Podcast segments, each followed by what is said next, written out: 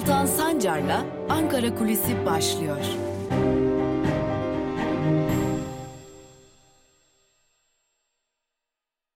Merhabalar sevgili Özgürüz Radyo dinleyicileri ve Özgürüz Radyo'nun YouTube hesabının sevgili takipçileri. Hafta başında Özgürüz Radyo'da Ankara Kulisi'nin ilk programıyla sizlerle birlikteyiz.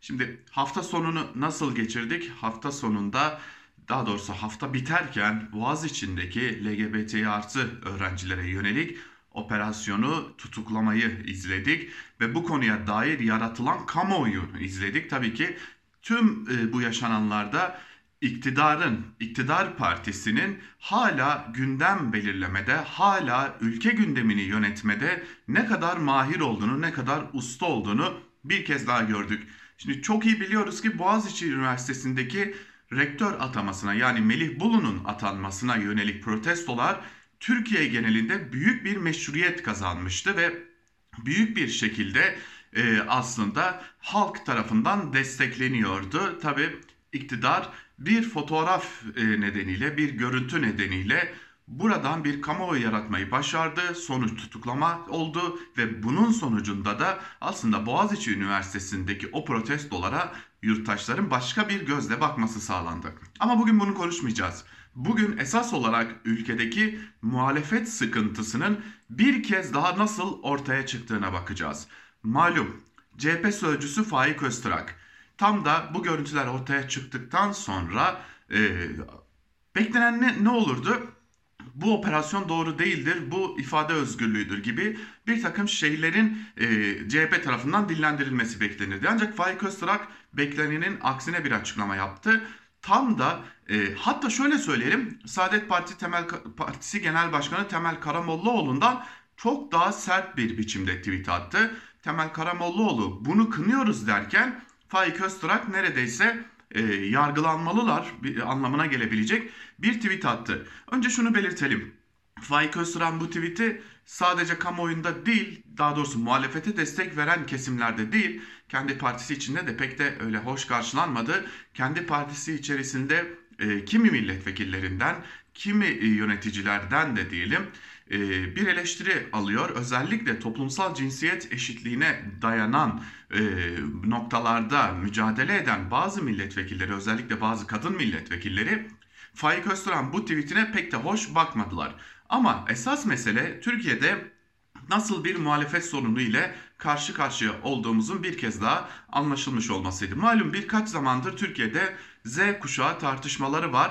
Z kuşağına kim nasıl erişebilir, kim nasıl dokunabilir, kim nasıl oy alabilir noktasında bir tartışma yürüyor Türkiye'de. Özellikle 2000'li yıllarda doğanların 2023'te gerçekleşmesi e, gerçekleşeceği dillendirilen seçimlerde oy kullanacak olmaları e, tabii ki bu kesime gözleri tamamen çevirmiş durumda. Z kuşağından kim nasıl oy alır tartışması tam da büyümüşken görüyoruz ki e, Cumhuriyet Halk Partisi de muhalefetin kendisi de ya sessizlikleriyle ya da iktidarla beraber gösterdikleri tepkilerle e, aslında Z kuşağının kararsızlığa itilmesine neden oluyor. Zaten yapılan kimi araştırmalar da Türkiye'deki birçok Z kuşağına e, Z kuşağından gencin oy kullanmak şöyle dursun bir an evvel ülkeden ayrılma eğiliminde olduklarını çok açık biçimde gösteriyor.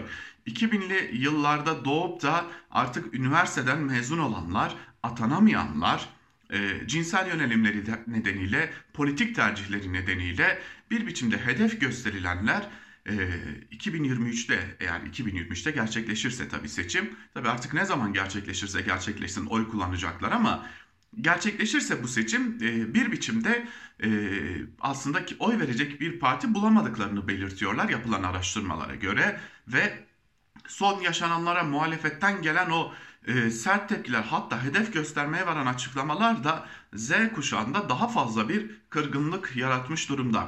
Tam da bugünlerde İyi Parti Genel Başkanı Meral Akşener erken seçimi dillendirirken e, Ahmet Davutoğlu erken seçim olmayacak derken e, CHP'den erken seçime hazırız açıklamaları gelirken HDP'den bir an evvel erken seçime gidilmelidir açıklamaları gelirken e, tabii ki burada esas tartışılacak nokta Z kuşağıydı. İşte Z kuşağının belki de en fazla önem verdiği şeylerden biri olan belki de liberal dünyada diyelim en fazla önem verdiği şeylerden biri olan e, kişi özgürlüğünün çok e, farklı gerekçelerle ayaklar altına alınıyor olması, muhalefetin kişisel özgürlükleri daraltan iktidarın söylemlerini benimsiyor olması Türkiye'de Z kuşağını ikna etmenin çok da kolay olmayacağını bir kez daha gösteriyor. Ama bitirirken hatırlatalım ki Faik Öztürk'ün yani muhalefetten gelen bazı tepkilerin de CHP içerisinde fazlasıyla tartışıldığını biliyoruz. CHP içerisinde Faik Öztürk'ün açıklamalarına hem laiklik üzerinden hem de cinsel, e, cinsel yönelimler nedeniyle eleştirenler var. Özellikle bazı kadın milletvekilleri CHP içerisinde Faik Öztürk'ün açıklamalarının doğru olmadığını bir biçimde parti yönetimine de iletmiş durumdalar. E, lakin Faik Öztürk parti içerisindeki ağırlığı da bilindiği için tüm bu eleştiriler göz ardı edilecek gibi görünüyor diyelim ve Ankara kulisini noktalayalım. Yarın tekrar Özgürüz Radyo'da ve YouTube hesabımızda görüşmek umuduyla. Hoşçakalın.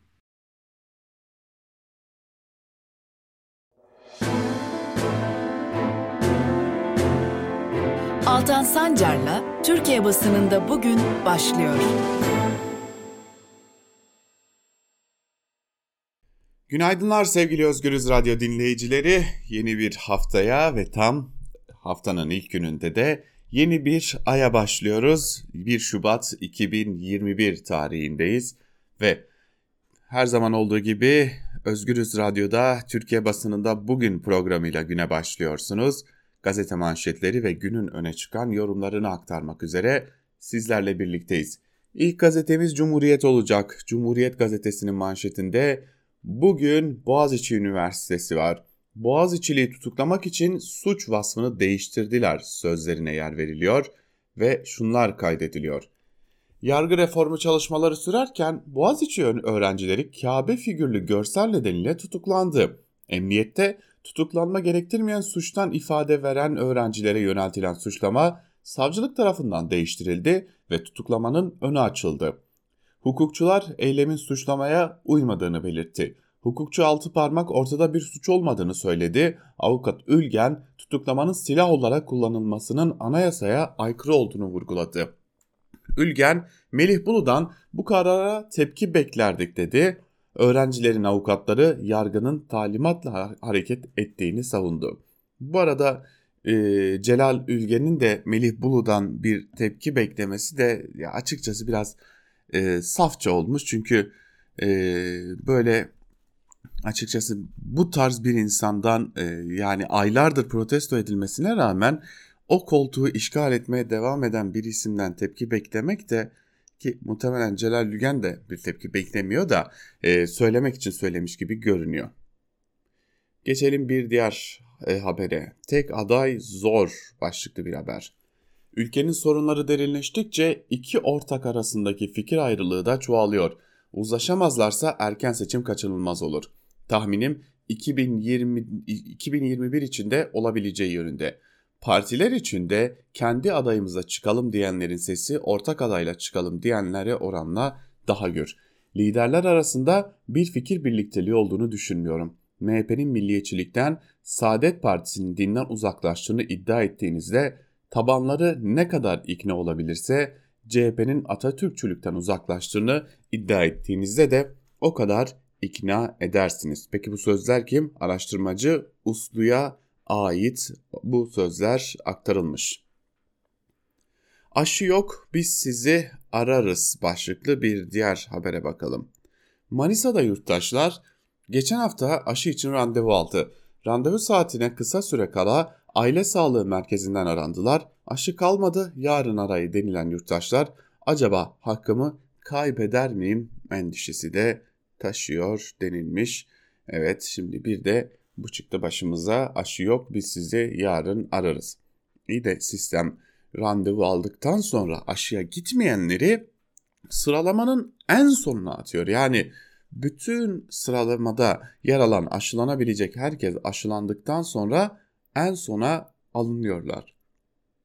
İşte o zaman da ortaya ya aşı olmadığı için randevuya gitmemiş gibi görünenler nasıl bir risk yaşayacaklar sorusu çıkıyor. Ve geçelim şimdi bir diğer gazeteye Yeni Yaşama. Yeni Yaşam gazetesinin bugünkü manşetinde ise asıl kazık devletten sözlerine yer verilmiş ve ayrıntılarda şunlar kaydedilmiş. Plansız üretim, ekonomik kriz nedeniyle artan maliyetler ve tarım alanlarının yok edilmesi nedeniyle Türkiye son yıllarda sürekli gıda krizi yaşıyor.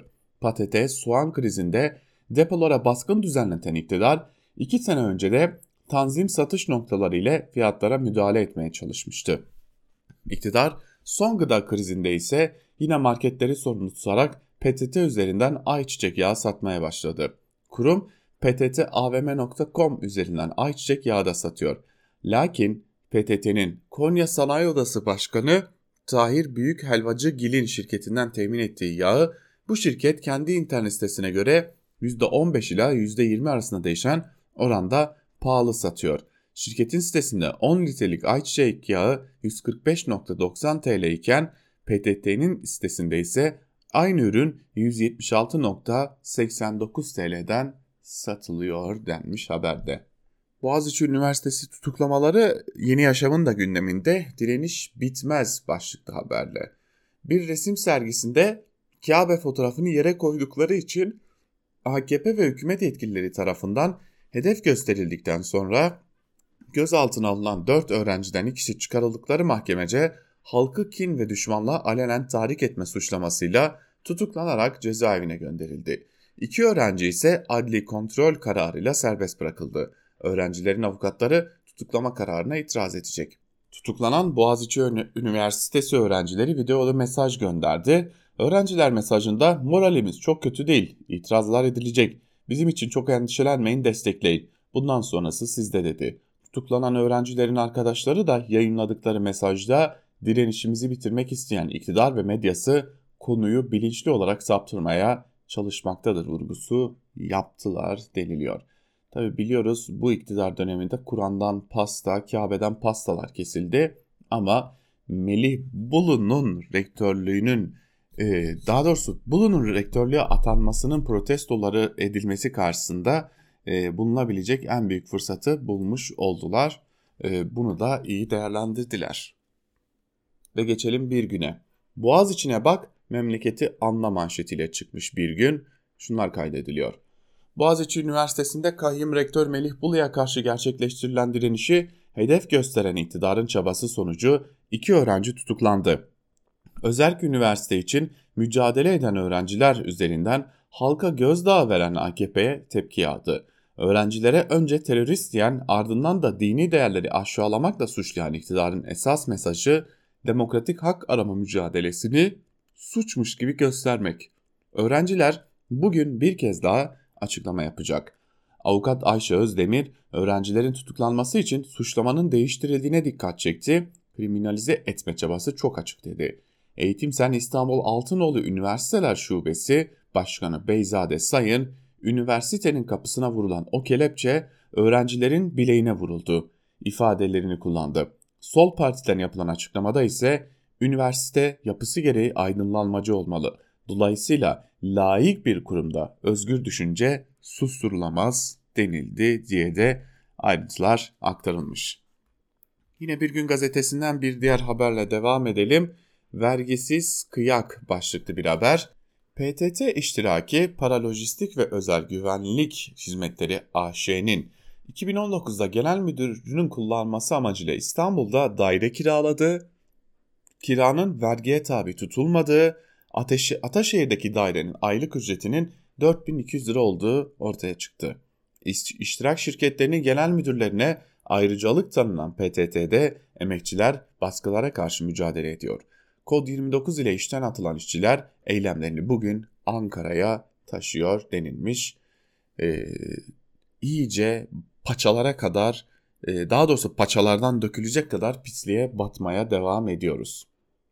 Bu acının dinmesi hiç mümkün değil. Duayen gazeteci Abdi İpekçi'nin saldırı, silahlı saldırı sonucu katledilmesinin bugün 42. yılı. Zaman aşımından yararlanan katili aramızda dolaşıyor. Ancak tıpkı Uğur Mumcu'nun katledilmesi gibi İpekçi cinayetinin arkasındaki güçler de karanlıkta. 41 yıl önce babası Profesör Doktor Cavit Orhan Tütengil'i suikast sonucu kaybeden Deniz Tütengil mazlum Aydın cinayetlerine dair bir güne yazdı. Adları saymakla bitmeyecek nice değerli ve namuslu insan bu ülkede sanki hiç yaşamamış, sanki hiç öldürülmemiş gibi unutulup gidecekse Türkiye her nedense bu karanlık geçmişin üstüne sünger çekme, katilleri korumakla kalmayıp yüceltmeye de devam edecekse bu acının dinmesi mümkün değil denilmiş. Şimdi de bu acılara yeni acılar ekleme çabası da devam ediyor ne yazık. Ve geçelim evrensele. Evrensel'in manşetinde ise fay hattı cebimizde sözleri var. Ayrıntılar şöyle. Deprem vergisi olarak bilinen özel iletişim vergisi Cumhurbaşkanı kararıyla %7.5'ten %10'a yükseltildi. Böylece yurttaştan bu yıl 2.5 milyar lira fazladan para çıkacak. Bugüne kadar 70 milyar lirayı bulan toplam rakam yıl sonunda 77 milyar liraya ulaşacak. Uzaktan eğitim ve uzaktan çalışmanın internet kullanımını artırdığı pandemi döneminde gelen iletişim vergisi artışı cep telefonu ve internet faturalarını bir hayli kabartacak. Yıla doğalgaz, elektrik, vergi ve harç zammıyla giden yurttaşın yaşamı daha da zorlaşacak deniliyor haberde. Direktifle suç duyurusu valileri kendiyle çeliştirdi. Siyaset bilinci Berkesen valilerin CHP lideri Kılıçdaroğlu hakkındaki suç duyurusunu değerlendirdi. AKP iktidardan giderse başlarına gelecek şeyin maliyetini artırarak rejime kolektif şekilde bağlanan valiler tezatlık içindeler. Kılıçdaroğlu'nun eleştirdiği gibi militan olmadıklarını göstermek için direktifle disiplin içerisinde suç duyurusunda bulunuyorlar. CHP'den 3 vekilin istifasına ilişkin ise Esen şunları söylüyor. Partisinin daha ulusalcı, daha sağında yer alan bazı kesimlerin uzun süredir parti içinde yürüttükleri eleştirel çizgiyi artık parti dışına taşımaya karar verdiklerini görüyoruz. Gerçekçi bir siyasi alternatif önerdiklerini, sloganların ötesine geçen bir siyasi alternatif önerdiklerini de söylemek zor demiş akademisyen Esen de yazı e, açıklamalarının bir bölümünde zaten Muharrem İnce'nin gerçeklerden nedenli kopuk olduğunu çok açık bir şekilde görmüştük. Ve devam edelim Sözcü gazetesine geçelim. Sözcü gazetesinin bugünkü manşetinde zam şampiyonları meclis kürsüsünde sözleri var. Ayrıntılar şöyle. CHP'li Erkan Aydın halkın belini büken gıda zamlarını vekillere tek tek örneklerle anlattı. Bursa Milletvekili Erkan Aydın kartondan maket şampiyonluk kürsüsü yapıp meclis kürsüsüne koydu ve başladı konuşmaya. Gıda fiyatları tavan yaptı deyip bir kutu yumurta çıkardı. Yumurta bir yılda %82 zamlandı dedi ve yumurtayı birincilik kürsüsüne koydu. Ayçiçek yağı %52 ile ikinci, peynir %40 ile üçüncü oldu deyip onları da şampiyonluk kürsüsüne koyan Aydın şöyle konuştu. Üreticide 1 lira olan ürün markette 5 lira. Karşımızda 19 yıllık bir iktidar var. Beceremiyorsanız çekilin demiş e, Aydın açıklamalarında Sözcü gazetesi de bunu manşetine taşımış. 10 kat cezaya hazırım. Meclis Seçki Başkanı Cemil Çiçek, Saffet Kaya'nın fotoğrafını paylaştığı yemeği Sözcü'ye anlattı. Suç işlediysem cezamı 10 kat fazlasıyla ödemeye hazırım. Kamuoyu önündeki kişiler örnek olmalı. Yanlış yaptı, yapsaydım özür dilerdim demiş. Zaten hiç yanlış yapmazsınız ki. Hep millet yanlış yapar. Ee, ve bir şekilde heba, e, cezasını millet çeker. Geçelim Karar Gazetesi'ne. Gazetenin manşetinde bugün 130 milyardan hala haber yok sözleri var. Ayrıntılar ise şöyle. Uzmanların uyarılarına kulak tıkayan ekonomi yönetimi kuru tutmak için Merkez Bankası'nın 130 milyar dolarını kullandı. Ancak döviz satışıyla kuru dizginleme çabası boşa çıktı. Bu politikanın terk edilmesi ise rezervlerin karşılığı olmayan yaklaşımla heba edildiğini ortaya koydu. Merkez Bankası Başkanı Ağbal da bu yönteme bir daha başvurulmayacağını açıkladı. Bugün yüksek faizle önlenmeye çalışılan döviz ihtiyacı bu adımların sonucu oldu. Ancak Merkez Bankası'nın kasasını detayları bilinmeyen arka kapı yöntemiyle eksiye düşüren hamlelere ilişkin suskunluk aylardır bozulmadı. Milli servetin yok edilmesine yol açan adımların hangi amaçla yürütüldüğü izah edilemedi. Muhalefetin bu yöndeki soru önergeleri ve kamuoyundaki çağrıları karşılık bulmadı. Yeni Maliye Bakanı Lütfi Elvan da 83 milyonu ilgilendiren konuda sessiz kaldı. Konuya ilişkin bir sorgulama yapılmadı. Savcının sileceğine dokunma suçundan gözaltına alındı. Ünye'de yaşayan Süleyman Uysal hatalı park edilen aracın camına bu alan yol girişidir bilginize notu bıraktı. Ancak otomobil savcıya ait çıkınca 46 yaşındaki adam sileceklere zarar verdiği iddiasıyla gözaltına alındı. Skandala sosyal medyadan tepki yağdı. Eleştirilerin artması üzerine Adalet Bakanı Abdülhamit Gül, olay ilişkin soruşturma ile ilgili HSK'ya inceleme izni verdi deniliyor haberde. Ne fark eder ki silecek kırdı iddiası. Hadi diyelim ki gerçekten sileceği kırdı. Hadi diyelim ki savcıyla tartıştı. Bunun için insanlar gözaltına alınırken e, bunun karşısında e, insanları ülkenin ana muhalefet partisinin genel başkanını bir biçimde tehdit edenler gözaltına alınmıyorlar. Bu da işin bir diğer e, dikkat çekici yanı. Geçelim iktidarın gazetelerine. Sabaha bakalım şimdi. Manşette yerli aşı virüsü dublörlerle önleyecek sözlere yer verilmiş. Şöyle anlatılmış ayrıntılar. Sabah TÜBİTAK bünyesinde kurulan COVID-19 Türkiye platformunda yer alan ve yüzlerce bilim insanının gece gündüz çalışarak geliştirdiği 7 yerli aşı çalışmasının ayrıntılarına ulaştı. Yenilikçi aşılardan üçünün klinik faz çalışmaları Şubat ve Mart'ta başlıyor. Bunlardan biri ODTÜ'nün yürüttüğü VRP aşısı. Bu aşı dublör virüs, virüs olarak enfekte olmadan bağışıklık kazandıracak. Selçuk Üniversitesi'nin üzerinde çalıştığı inaktif aşının antikor yanıtı benzerlerine göre yüksek olacak. Ankara Üniversitesi'nin adenovirüs tipi aşısı da güçlü ve uzun süreli bağışıklık sağlayacak ecek acak ecek acak Türkiye'de şu an itibariyle yalnızca 13 milyon aşı var. Ee, bunun dışında aşı yok ve iktidarın gazeteleri ecekli acaklı müjdeler vermeye devam ediyorlar. Bekleyin olacak, bekleyin gelecek, bekleyin başaracaklar. Geçelim Hürriyet gazetesine. Hürriyet'in manşetinde de sileceklerle ilgili haber var. Silecek sorgusu manşetiyle çıkmış ve bir bölümünde şunlar kaydediliyor haberin. Park halindeki aracın ön camına bırakılmış arabayı koyduğunuz yol alan geçişi bilginize notunu gören savcı polisi aradı, sileceklerine zarar verildiğini söyledi. Nöbetçi savcının talimatıyla siteye giden polis memurları notu ben yazdım diyen Süleyman Uysal'ı emniyete götürdü, ifadesini aldı. Uysal, aracın hatalı park edildiğini uyarmak için o yazıyı yazıp ön sileceğin arasına sıkıştırdığını söyledi. Sileceklere zarar vermedim dedi. Uysal hakkında mala zarar verme suçlamasıyla soruşturma başlatıldı. Adalet Bakanı Abdülhamit Gül olay incelenmesi için HSK'ye yetki verdi denilmiş haberde. Ve bir diğer haber Beştepe'de kritik gün. Restoran ve kafelerin durumu 65 yaş üstüne ve 20 yaş altına getirilen sınırlamalar hafta içi ve hafta sonu uygulanan sokak kısıtlamalarıyla yüz yüze eğitime geçilip geçilmeyeceği kabinede ele alınacak. Kulislerde kısıtlama uygulanan saatlerin esnetilebileceği de konuşuluyormuş. Tabi her şeyimiz yolunda. Az önce sabahtan ecekli acaklı cümleleri getirdik. Bugün burada da işte Hürriyet gazetesinde de onu nasıl gerçeğe dönüştürdüğümüzü göstermiş olduk. Ve geçelim milliyete. Milliyetin manşetinde ise e-ticareti korsan bastı sözleri var. Ayrıntılarda ise şunlar kaydediliyor. Sanal ortamda pazar yeri olarak konumlanan dev e-ticaret siteleri bir süredir korsan kitap satışının önemli bir zinciri haline geldi.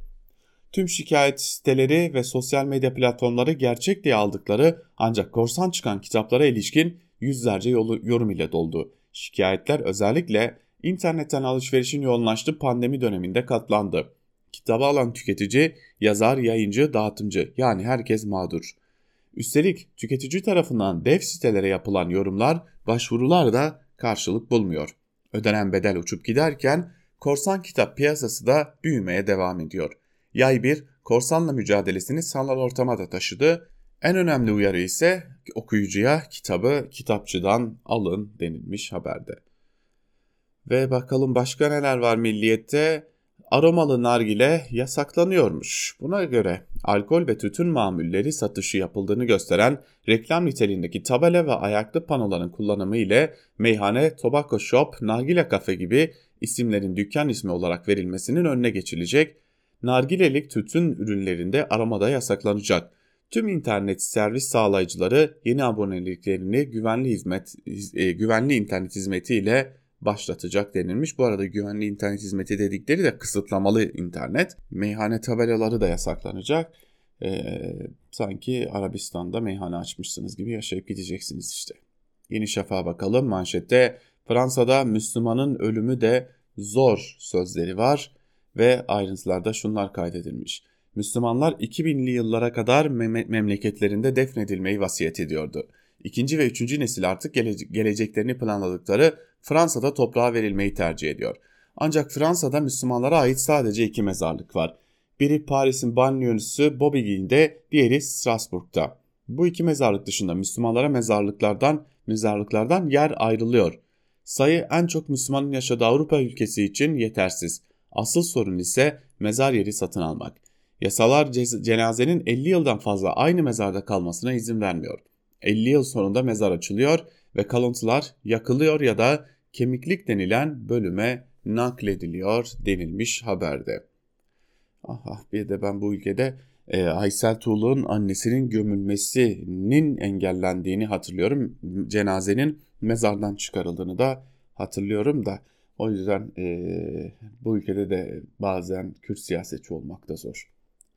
CHP'de kadının sadece adı var diye de Akit'in manşeti var. Yine CHP'deki taciz söylemleri il ve ilçe örgütlerine patlak veren tecavüz vakaları karşısında 70 gündür 3 maymunu oynayan CHP tek suçları parti saflarında siyaset yapmış olan, yapmak olan taciz ve tecavüz mağduru kadınlara sahip çıkmıyor denilmiş.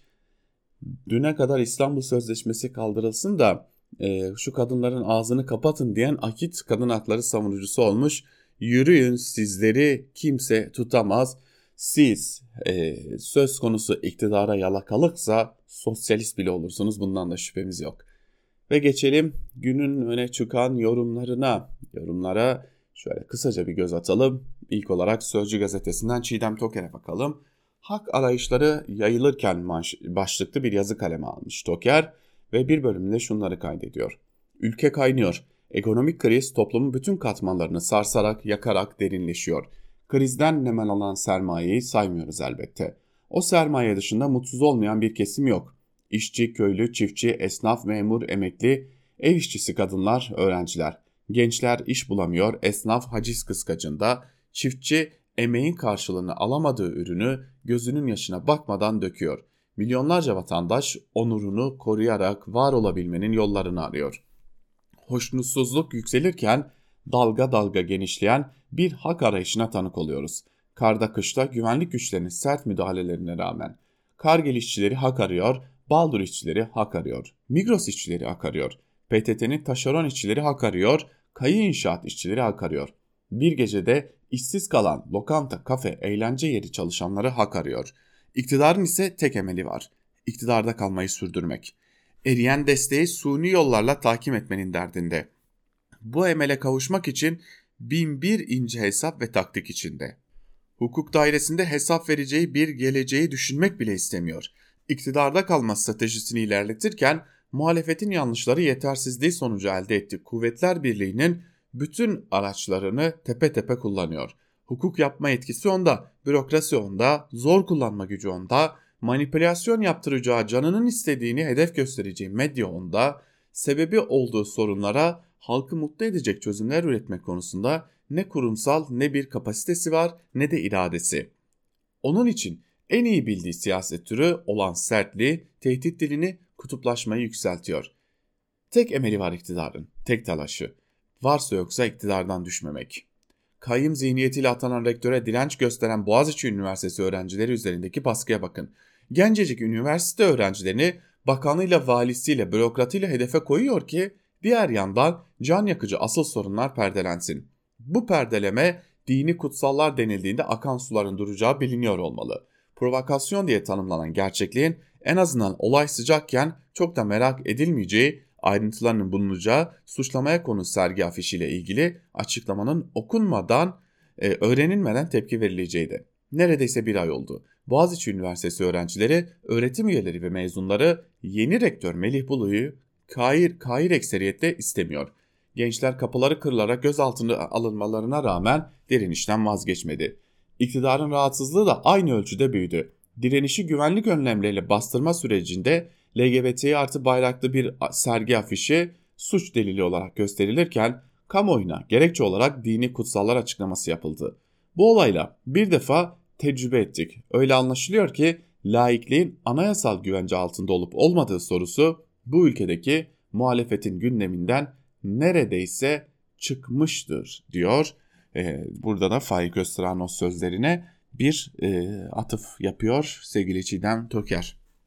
Ve bir diğer yazıyla devam edelim. Gazete Duvar'dan Azmi Karaveli'nin Armut Piş Ağzıma Düş Siyaseti ve CHP başlıklı yazısının da bir bölümünü sizlerle paylaşalım. Hemen her konuda iktidarın meşruiyet yastığı olayım aman bir aksilik çıkmasın ürkek siyasetiyle gelinebilecek noktanın sınırındadır CHP. Bu anlamda adı konmamış gizli bir koalisyon ortağıdır, dümen suyudur, can simitidir. Eskiden güvenlik meselelerinde kendini gösteren bu saklı ortaklık şimdi daha da sık karşımıza çıkıyor. Parti sözcüsü Faik Öztürk'ün Boğaziçi Üniversitesi öğrencilerini adeta ispiyonlayan açıklaması asla taklidine yönelmeyecek Yozgatlı Erzurumlu seçmenlere yönelik bomboş bir çabadır. Üstüne üstlük nasıl olsa Boğaziçi tayfası bize oy verir, elleri mahkum şark kurnazlığının sonucudur. Mesajı hatırlayalım. İnsanlığın mukaddes değerlerine yönelik hiçbir saldırıyı ve aşağılamayı kabul edemeyiz. Bu alçak provokasyonu şiddetle kınıyoruz. Görünen ve görünmeyen sorunlarının bir an önce ortaya çıkarılmasını bekliyoruz. Öztürk Boğaziçi öğrencilerini ziyarete gitse sanırım hocam hiç utanmanız yok mu diye karşılanırdı. Bu noktada soru çok basit aslında. Söz konusu yaklaş yaklaşımın İçişleri Bakanlığı'nın 4 LGBT sapkın gözaltına alındı demecinden ne fark var? Çünkü bakan tam bir uyum içinde Öztürk'ün istediğini yerine getirmiştir. Ali Duran Topuz'un dünkü yazısında ifade ettiği gibi iktidar dini ve dine dair her alameti, her beyanatı, her yorumu tekeline almış, dahası bu tekeli devletin bütün kurumlarını dinselleştirerek anayasayı yerle bir ediyor, muhalefet buna itiraz edeceğine neden onunla tepki yarışına girer diye de e, Azmi Karaveli hem kendi düşüncelerini aktarmış hem de Ali Duran Topuz'un yazısından bir bölümü paylaşmış. Ve geçelim bir diğer yazıya Evrensel Gazetesi'nden Fatih Polat'ın yazısına. Resmi lince yol vermek başlıklı yazının bir bölümü şöyle. İki Boğaziçi Üniversitesi öğrencisinin tutuklanmasına gerekçe olarak gösterilen sergiden çok önce hatta rektör atamasından daha önce Boğaziçi Üniversitesi'nin tıpkı ODTÜ gibi sık sık el ense hareketleriyle sarsılmaya çalışıldığı biliniyor. İktidar Boğaziçi Üniversitesi'ni kendi hegemonyasının inşa edildiği bir külliyeye dönüştürmek için az çaba harcamadı. O nedenle sosyal medyada hedef gösterilerek hızlı bir biçimde resmi bir lincin nesnesine dönüştürülen sergi burada bir zıplama noktası olarak duruyor. Kuşkusuz o konuda da söylenmesi gereken şeyler var.